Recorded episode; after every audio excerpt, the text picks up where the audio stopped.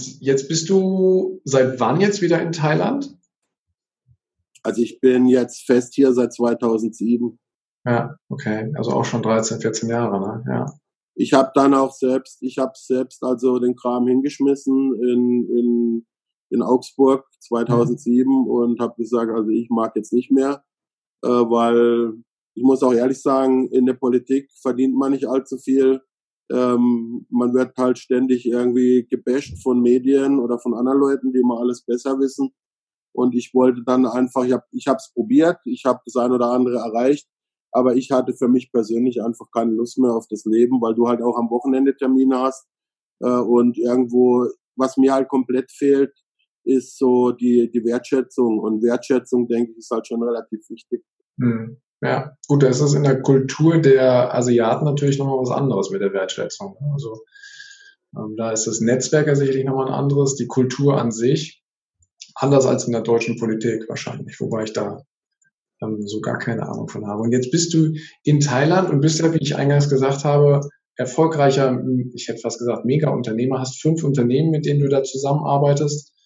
Ähm, Gut, das sind auch, das sind größere und kleinere, das sind jetzt nicht alle riesengroß, aber wir haben ich habe halt äh, zunächst, weil ich damals schon äh, Firmen geholfen hatte, als ich schon in Bayern war, habe ich schon bayerischen Firmen geholfen, allerdings damals noch ehrenamtlich, einfach Kontakte vermittelt zu potenziellen Geschäftspartnern, zu Regierungen. Das habe ich einfach schon so gemacht, weil wir hatten ja auch den Bereich Wirtschaftsförderung dabei. Mhm. Und das habe ich also für ja teilweise sogar bayernweit gemacht, nicht nur auf die Region bezogen, weil ich einfach auch Deutschen und äh, ich bringe gerne deutsche und asiatische Leute zusammen zum beiderseitigen Vorteil. Aha. Und äh, das habe ich dann halt zum Beruf gemacht und habe dann ähm, Firmen beraten, habe ihnen geholfen, in, in Thailand und auch in Vietnam Geschäfte zu machen, aufzubauen, Vertrieb, Einkauf, teilweise auch Produktion, Dinge produzieren lassen oder selbst eine Produktion aufbauen. Ich bin dann in die Unternehmensberatung rein. So mhm. zwischen 2007 und Ende 2009 habe ich das gemacht. Mhm. Und ich war damals dann auch Berater von der thailändischen Regierung. Also ich bin da offiziell berufen worden für die deutschsprachigen Länder. Ja, mhm. ja, ja.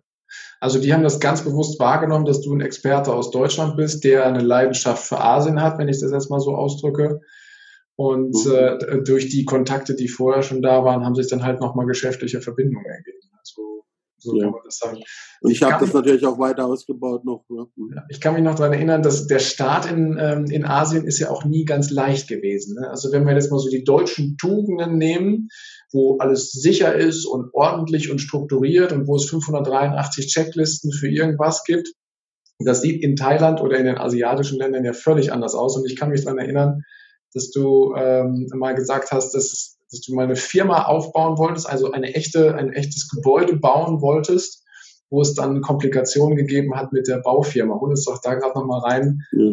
was es für Probleme tatsächlich halt auch dann dort geben kann. Also es ist natürlich, das ist auch ähm, bei meinen eigenen Themen, die ich jetzt auch gerade aufschreibe und auch demnächst veröffentlichen werde. Ähm, es geht halt darum, in Asien nimmt man, geht es immer um Beziehungen. Und in Europa geht es halt immer um Verträge.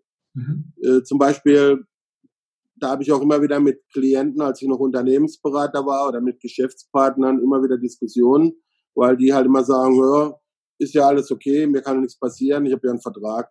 Mhm. Nur ein Vertrag ist halt in Deutschland äh, oder in der Schweiz oder in Österreich ist das halt ein heiliger Artefakt mit dem man vor Gericht ziehen kann. Wenn man einen guten hat, hat man eben auch eine gewisse Sicherheit, dass man gewinnt oder dass man halt zumindest Recht bekommt. Gewinnen ist ja eine andere Frage vor Gericht. Aber in Asien ist halt ein Vertrag, ein Protokoll, bei dem man halt äh, was aufschreibt. Und je nachdem, wie dort halt die Justiz organisiert ist, ähm, bringt er das halt was oder nicht. In der mhm. Regel würde ich sagen, müssen ausländische Firmen, vor allen Dingen, wenn sie jetzt nicht VW heißen oder äh, so und sich ein ganzes Anwaltsteam leisten können, äh, da schon ziemlich genau hinschauen, vor allen Dingen Mittelständler. Mhm. Das heißt, die Möglichkeit, die du hast, dass es nicht zu bestimmten Problemen oder sogar zu einer Katastrophe kommt, ist eigentlich die Beziehung mit, den, mit dem asiatischen Partner in den Fokus zu nehmen, präsent zu sein. ähm, du musst eigentlich nach, nach deren Regeln spielen, weil du spielst ja in ihrem Spielfeld. Ja. Du kannst nicht nach, die viele Deutsche meinen, sie können jetzt da äh, das deutsche Wesen jetzt in die Welt exportieren, nur das interessiert halt hier keinen, weil mit den Spielregeln aus Deutschland kannst du hier nicht das Spiel gewinnen, mhm. sondern du musst mit den Regeln spielen, die hier gelten. Das bezieht sich insbesondere auf das Thema Beziehungen. Bei der Baufirma war das halt einfach so, dass die, ja, die hat halt einfach, die ist uns empfohlen worden von, von renommierten Geschäftsfreunden, mit denen wir auch Geschäfte machen. Und das war halt einfach ähm, eine mittelständische Baufirma. Daraus habe ich natürlich auch sehr viel gelernt. Das heißt, der hat halt teilweise, wenn er Kapital bekommen hat, hat er halt Projekte von vor drei Monaten, einem Jahr erstmal Materialien bezahlt und du hattest dann halt keine Bauarbeiter und mhm. konntest dann halt schauen, wie du dann weiterkommst. Da muss man aber einfach dann eben nach den Regeln spielen, Beziehungsarbeit. In, Deut in Deutscher würde wahrscheinlich den anrufen, werde den ein, zwei Mal mahnen mit irgendwelchen Briefen. Beim dritten Mal wird der vielleicht ein bisschen am Telefon rumschreien. Und beim vierten Mal wäre der spätestens beim Anwalt. Das bringt mir halt in Ländern wie Vietnam oder Thailand gar nichts. Ja. Sondern ich muss halt an dem dranbleiben, muss über diese Beziehungsnetzwerke spielen mit dem, der mir den empfohlen hat, etc. pp. Und muss halt immer schauen, dass der da bei der Stange bleibt. Vor allen Dingen, wenn ich schon gewisse Vorschüsse bezahlt habe oder ähnliches, weil den Rechtsweg, das ist halt viel ungewisser als hier, ob da irgendwas dabei rauskommt. In der Regel, meiner Erfahrung nach, ist das eher bescheiden, ja. was dabei rauskommt.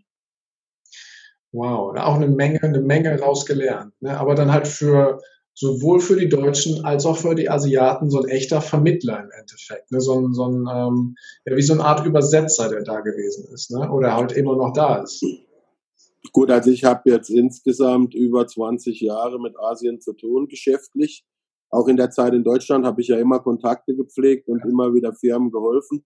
Und ähm, ich denke einfach, dass ich, ich kann vielen Leuten halt auch Fehler ersparen, die ich selber gemacht habe oder die ich bei anderen gesehen habe beim Asiengeschäft. Das ist einfach der Shortcut, den man einfach nehmen kann, wenn man jetzt mit Leuten wie mit mir zusammenarbeitet. Und für mich ist jetzt gar nicht mal so sehr äh, die Motivation immer das Geld verdienen, natürlich auch, aber mir geht, ich habe einfach Spaß daran, Menschen zu helfen, dass sie in ihre Kraft kommen. Auch als Trainer, du bist ja auch Trainer.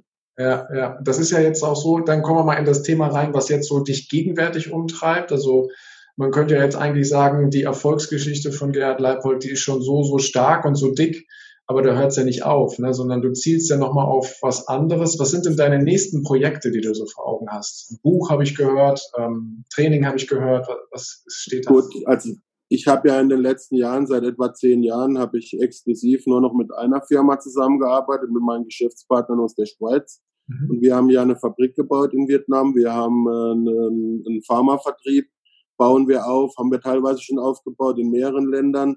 Und wir haben hier in, in Thailand einen Kosmetikvertrieb aufgebaut mit bis zu 150 Verkäufern, wahnsinnig Spitze. Bei Covid ist es jetzt natürlich gerade ein bisschen anders.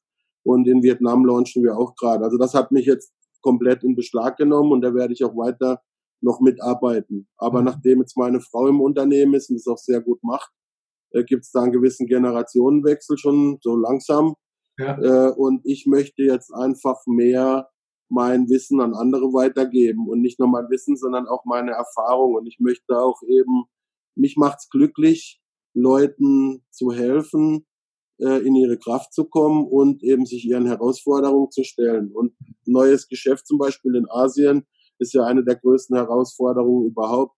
Also wenn du mich jetzt fragen würdest, wie im Eingang von unserem Gespräch, was sind deine Leistungen oder auf was wärst du jetzt stolz? Jetzt übernehme ich mal kurz die Rolle des Moderators äh, für eine Sekunde. Nein, wenn du mich das fragen würdest, ja. oder was ist meine größte Stärke, äh, nach dem ganzen äh, Lob, äh, den, das du mir da über, über mich da ausgegossen hast. Ich denke, das, das Wichtigste ist, dass ich eben keine Angst vor neuen Dingen habe und dass ich eben in der Lage bin, vielleicht kommt es auch von meiner Herkunft, sich immer so zwischen verschiedenen sozialen Welten und so da zu behaupten. Ich kann mich einfach, denke ich, ganz gut auch durchsetzen, auch in einem neuen Umfeld. Also ich gehe da halt nicht unter, so wie viele andere. Mhm. Und das ist, denke ich, ist eine der Hauptstrategien auch. Ich bin immer hartnäckig geblieben.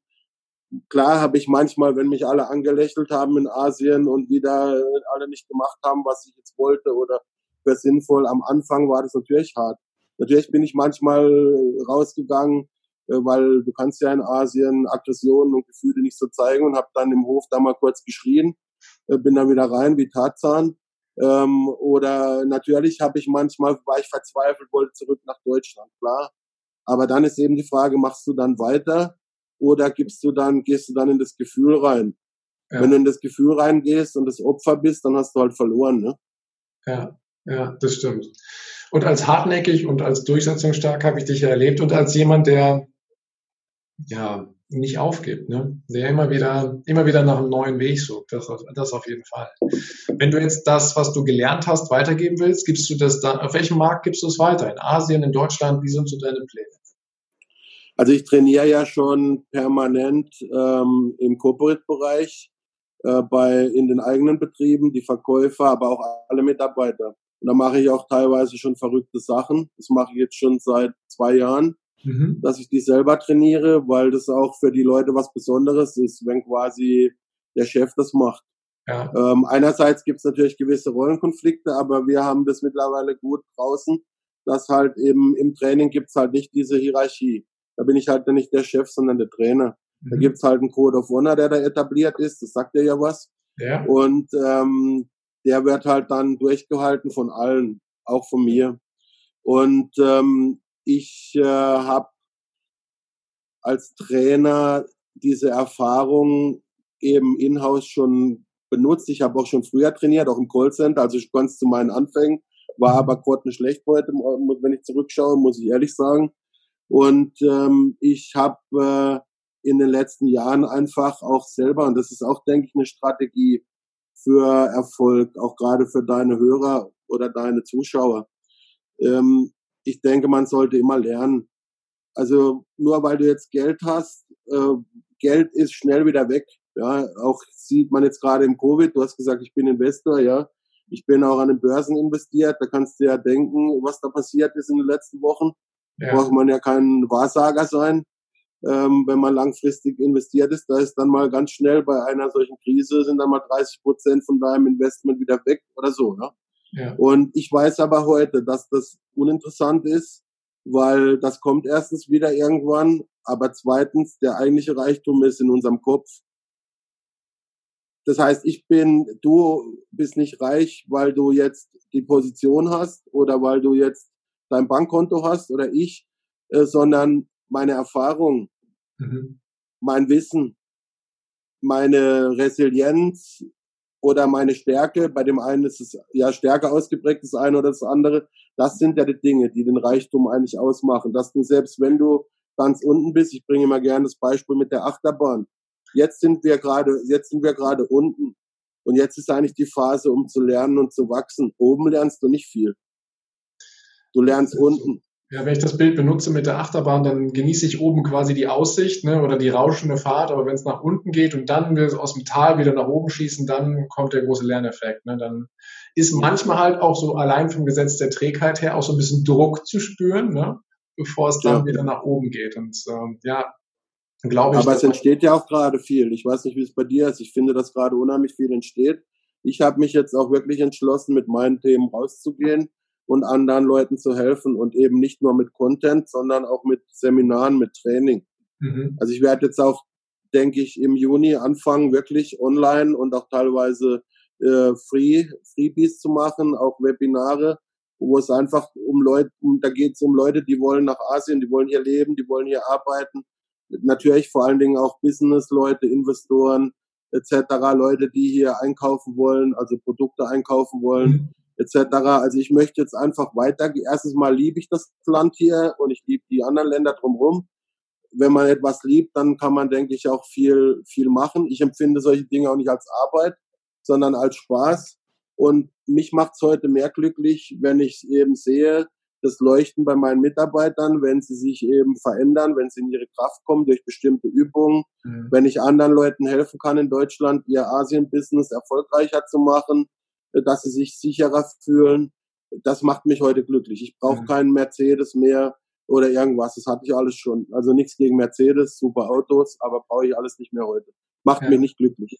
Erfüllt dich halt einfach nicht. Ne? Du hast jetzt, äh, bist da halt so tief vorgedrungen, dass du festgestellt hast, was, was ist eigentlich das Wahre im Leben. Ne? Und das ist halt, finde ich großartig zu sagen, ich mache andere groß, bringe andere in ihre Stärke, ähm, damit sie dann halt eben auch ein gutes Leben führen das ist ja, ist ja dann auch das, was aus diesen Trainings dann eben raus entstehen kann, dass die Leute dann nicht nur eine tiefgreifende, spannende, lustige, aber auch anstrengende Zeit hatten, sondern dass danach ja auch eine wirkliche Veränderung bei denen erfolgt. Und das ist, äh, ja, denke ich, etwas, etwas Großes, das dann eben mitzuerleben. Hast du eine spezielle äh, Kundenklientel? Spielst, zielst du auf bestimmte Gruppen oder sagst du es erstmal für jeden was?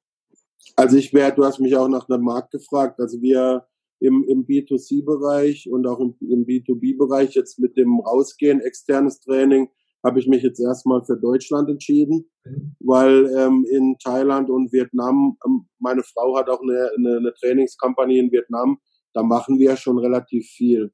Mhm. Und ich denke jetzt einfach, dass die Zielgruppe erstmal in Deutschland da ist. Ich möchte da zweigleisig fahren. Ich möchte einerseits Angebote machen, ähm, später auch einen Podcast mhm. ähm, oder eben Social Media. Das ist auch dann Instagram, das ist für alle dann. Da geht es mhm. eben um das ganze Thema Asien, Asian Lover, also alle Leute, die Asien lieben. Da möchte ich einfach Stories erzählen aus meinem Leben. Da gibt es sehr viele lustige Geschichten. Da möchte ich Weisheiten weitergeben ähm, oder auch so einfach Tipps. Da wird es ja. auch Cartoons geben, Asiaten und Deutsche, wie sie sich eben so gepflegt missverstehen und mhm. ebenso auch ein bisschen um die Leute zu treten, wie könnt ihr das auch besser machen, egal ob ihr jetzt Business macht oder Urlaub weil ja. man muss sich ja auch verstehen, wenn man so aufeinander prallt. Und Seminarbereich, da ist das Klientel schon eher Leute, die sich eben hier auch im Geschäftsleben herausfordern wollen. Ne? Okay. Und wenn man dich jetzt erreichen will, Gerhard, was sind so deine Lieblingskanäle, wenn man jetzt Kontakt zu dir aufnehmen möchte? Also ähm, Homepage, soziale Medien, was auch also immer? Wir, also wir haben jetzt, ich habe, wir bauen jetzt gerade mit einem Team ähm, eine Webseite auf, mhm. speziell für das Trainingsthema. Im Moment kann man mich am besten noch über Facebook erreichen, aber in der Zukunft Instagram, LinkedIn und äh, Webseite und dann Podcast, äh, denke ich auch ab Juni. Mhm. Okay, ja, packe ich mal mit rein in die Show Notes hier, sodass das dann auch alles zu sehen ist. Perfekt, mhm. gut. Dann habe ich noch eine Frage, hm, die, die muss ich ein bisschen einleiten. Und zwar stell dir mal vor, du hast einen neben dem Leben, was du jetzt schon gelebt hast, äh, nochmal ein wunderbares Leben gelebt, bist uralt geworden, so alt, wie du gerne werden möchtest, bist total glücklich und erfüllt und hast all das erreicht, was du erreichen möchtest. Und es gibt aber eine Besonderheit, du weißt, morgen ist es vorbei. Und du hast jetzt aber nochmal die Gelegenheit, deinem jüngeren Ich eine Nachricht zuzukommen zu lassen, wo du äh, ja deine drei größten Learnings oder auch Erfolgsstrategien dann eben mitteilen kannst. Welche drei wären das? Also das erste ist definitiv, ich habe heute eine Ruhe und Gelassenheit, die ich als junger Mensch nicht so hatte. Also ich werde heute nicht mehr, ich werde dem jüngeren Ich sagen, geh nicht in jeden Konflikt rein, lass andere Leute mal auch stehen ähm, und äh, kämpfe nicht immer jeden Kampf. Mhm. Okay. Das ist mal die erste Weisheit. Die zweite Weisheit wäre, dass ich, ich habe ja eine gescheiterte Ehe auch hinter mir mit einem mhm. Sohn. Ähm, das ist ja immer zwei, sind ja immer zwei beteiligt, wenn solche Beziehungen nicht funktionieren. Ich würde heute, ich würde dem Jüngeren nicht sagen, vergiss deine Familie nicht. Mhm. Okay. Selbstverwirklichung, Beruf ist super, aber vergiss deine Familie nicht, weil Erfolg beginnt zu Hause. Mhm. Ja, das ist auch ein bekannter Satz, den äh, habe ich auch schon gehört, in der Tat. Ja, und genau so ist es. Ähm, was bringt der größte Erfolg draußen, wenn es zu Hause nicht klappt? Mhm. Und der dritte und aus meiner Sicht entscheidende für beruflichen Erfolg ist, mach genau das, was du liebst, weil es ist scheißegal, ob du Schreiner bist, ob du ähm, Finanzvertrieb machst, ob du Pharma und Kosmetik verkaufst, aber mach das mit, mach das, was du liebst, weil nur dann bist du gut, weil nur dann kommst du in den Flow und nur dann kommst du auf diese Arbeitsebene, wo das keine Arbeit mehr ist. Konfuz Konfuzius hat gesagt, wenn du, wenn du deinen Beruf so wählst, äh, dass er dich glücklich macht oder dass du ihn liebst, dann wird kein Tag mehr Arbeit sein in deinem Leben. Und das ist eben der Punkt. Wenn du dich zwingen musst, jeden Tag die Dinge zu tun. Das heißt, wenn du jung bist und du hörst, kriegst das Feedback von deinen von deinen ähm, Eltern oder von deinem Umfeld, ja Schreiner, was willst du denn da? Da kannst du ja nichts verdienen.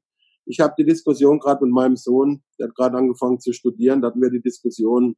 Und ich habe meinem Sohn immer gesagt, du musst nicht studieren, du kannst genau das machen, was du willst. Ich werde dich unterstützen. Mir ist wichtig, dass du was machen willst.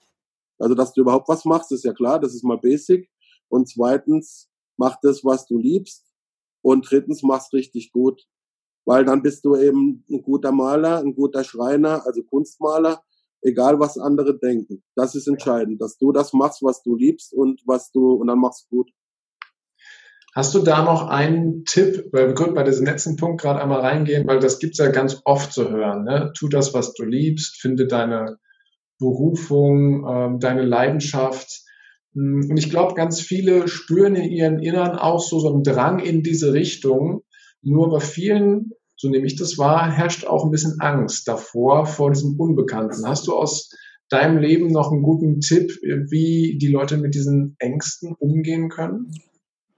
Naja gut, also Angst ist ja äh, ein Gefühl aus der Urzeit, was eigentlich dafür da ist, uns davor äh, zu bewahren, von Tigern gefressen zu werden. Nachdem wir heute keine Tiger mehr auf der Straße äh, haben in der Großstadt oder auch in Gütersloh gibt's keine mehr. Nein, wir ähm, haben keinen mehr gesehen. In, in Bangkok gibt's auch keine, in Thailand gibt's noch ein paar, leider nur noch ein paar. Mhm. Äh, ist dieses Gefühl nicht immer hilfreich, vor allen Dingen, wenn man solche Entscheidungen trifft. Also ich würde mir immer auch, ich würde mir immer einen Zettel nehmen, dann würde ich mir immer aufschreiben, wenn ich jetzt zum Beispiel einen Traum habe, würde ich mir immer aufschreiben, was passiert, maximal Negatives, wenn ich den Traum, wenn ich dem Traum nachgehe, was kann mir passieren, mhm. ja, dann werde ich mir aufschreiben, was passiert mir, wenn ich dem Traum nicht nachgehe. Und dann drittens, was passiert, wenn ich gar nichts mache. Mhm. Und dann habe ich nämlich die Angst auf eine Verstandsebene geholt und ja. dann ist nicht mehr dieses Lähmungsgefühl wie beim Tiger oh, da, sondern dann habe ich das auf einer intellektuellen Ebene, wo ich dann sehen kann, was passiert denn? Was passiert denn, wenn ich meinen Traum nicht lebe? Ich werde unglücklich, äh, vielleicht wirkt sich das auf meine privaten Beziehungen aus. Vielleicht habe ich dann zwar einen guten Job, aber habe eigentlich keinen Bock. Wenn ich gar nichts mache, ist klar, dann bekomme ich Hartz IV oder, oder was auch immer. Und ich denke, den Traum zu leben ist am Ende immer die beste Alternative, weil jeder kann was. Jeder hat ein Talent, das ist meine Überzeugung. Und so viele Leute trauen sich nicht, ihren Traum zu leben, weil sie halt Feedback von der Umwelt bekommen. Ja ich werde mal als erstes mal wirklich mehr auf mich selber hören, weil meistens ist dieses Bauchgefühl relativ gut und ähm, äh, den Ballast von anderen Meinungen sollte man gelegentlich mal äh, irgendwo in die Ecke werfen. Das ist meine Meinung. Okay, okay, ja, danke für den, danke für diesen Tipp. Ich hätte noch ganz, ganz viele Fragen, aber wir sind schon bei deutlich über 50 Minuten. Deswegen habe ich zum Schluss noch ein paar kurze Fragen für dich vorbereitet wo du ganz intuitiv darauf antworten kannst. Das sind im Endeffekt Sätze, die ich anfange und du vervollständigst. Okay. und der Was erste Satz, Frau Merkel. Wie Frau Merkel. genau, der erste Satz, den ich da habe. Ähm, der erste Satz, den ich da habe, persönlich wachse ich, indem ich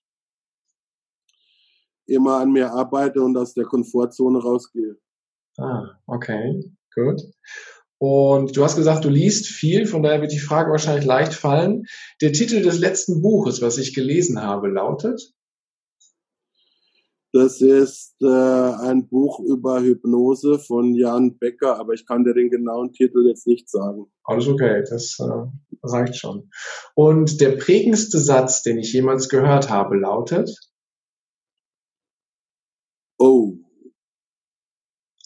da gibt es so viele. Da werde ich mal den bekannten asiatischen Philosophen Bruce Lee zitieren, seines Zeichens äh, Kung-Fu-Kämpfer. Der geht in etwa, es ist besser, ein Krieger im Garten zu sein, als ein Gärtner im Krieg. okay. Ja, aber da ist ganz viel Wahrheit hinter, ja. Mhm. Und Erfolg bedeutet für mich Zufriedenheit. Mhm. Zufriedenheit. Und äh, wie, wie drückt sich die Zufriedenheit bei dir aus? Also ich denke, Erfolg wird ja oft als überwiegend materiell gesehen und das halte ich für einen Fehler. Mhm. Ähm, es gibt ja auch Untersuchungen, dass du bis zu einem Betrag von 75.000 Euro Jahreseinkommen bezogen auf Deutschland bist du ja nicht glücklich und darüber, also das, da möchtest du halt mehr und ja. darüber ändert sich dann das Glücklichsein nicht mehr viel, ja, wenn du über 75.000 Euro im Jahr verdienst. Ich denke, Geld steht für mich für Freiheit ähm, und weniger Ängste haben zu müssen. Viele haben ja einfach immer Ängste, gerade jetzt in der jetzigen Zeit. Und Erfolg bedeutet für mich einfach, dass man ein Leben so führen kann, wie man es möchte. Mhm. Da spielt natürlich auch Geld rein, eben bezogen auf die Freiheit. Aber Geld an sich hat für mich keinen Wert. Ist am Ende des Tages Papier. In der Tat, ja, das stimmt. Gerhard, dann danke ich dir ganz, ganz herzlich für dieses Interview. Auch wenn ich noch viele Fragen habe, führen wir es jetzt erstmal soweit zum Ende. Vielen Dank in den Einblick des, ich sage es gern nochmal, erfolgreichen Unternehmers Gerhard Leipold. Und wenn dir diese Folge gefallen hat, dann freue ich mich über eine ehrliche Rezension auf iTunes oder bei Spotify oder Deezer. Ich wünsche dir jetzt noch einen großartigen Tag, eine herrliche Woche und bis demnächst, dein Heiko. Ciao.